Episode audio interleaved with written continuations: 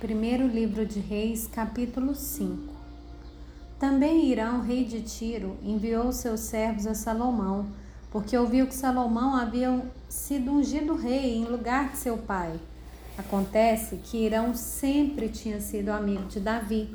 Então Salomão enviou mensageiros a Irão, dizendo: Você sabe que Davi, meu pai, não pôde edificar um templo ao nome do Senhor seu Deus por causa das guerras em que se viu envolvido, até que o Senhor pôs os seus inimigos debaixo dos pés dele. Porém, a mim, o Senhor meu Deus, tem dado descanso de todos os lados. Não há nenhum inimigo, nem adversidade alguma. Por isso tenho a intenção de edificar um templo ao nome do Senhor, meu Deus, como o Senhor falou a Davi, meu pai, dizendo: o seu filho, que porém em seu lugar, no seu trono, esse edificará uma casa ao meu nome. Agora ordene que cortem cedros do Líbano para mim. Os meus servos estarão com seus servos, e eu lhe pagarei o salário destes segundos o que você determinar. Porque você bem sabe que entre o meu povo não há quem saiba cortar a madeira como os sidônios. Quando Irão ouviu as palavras de Salomão, ficou muito contente e disse: Bendito seja hoje o Senhor, que deu a Davi um filho sábio para reinar sobre este grande povo.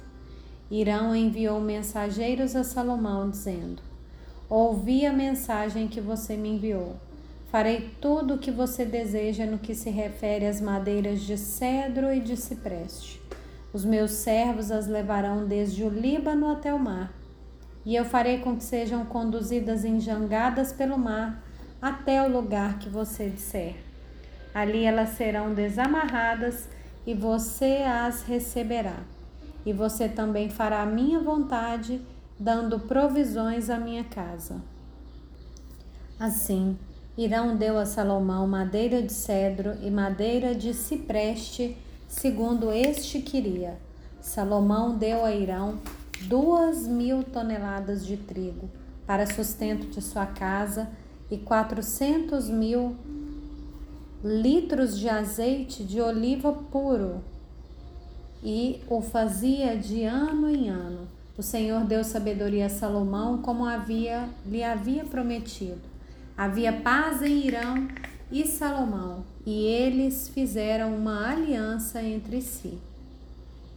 O rei Salomão formou uma leva de trabalhadores forçados dentre todo Israel, num total de 30 mil homens. Ele os enviava ao Líbano alternadamente, 10 mil por mês. Um mês estavam no Líbano e dois meses cada um em sua casa. E Adonirão dirigia a leva.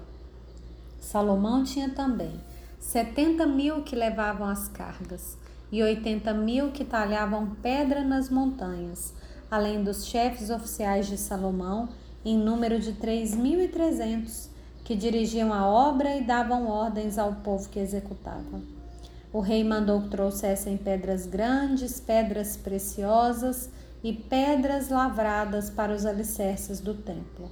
Os edificadores de Salomão e os de Irão e os giblitas cortaram as pedras e prepararam a madeira e as pedras para edificar o templo.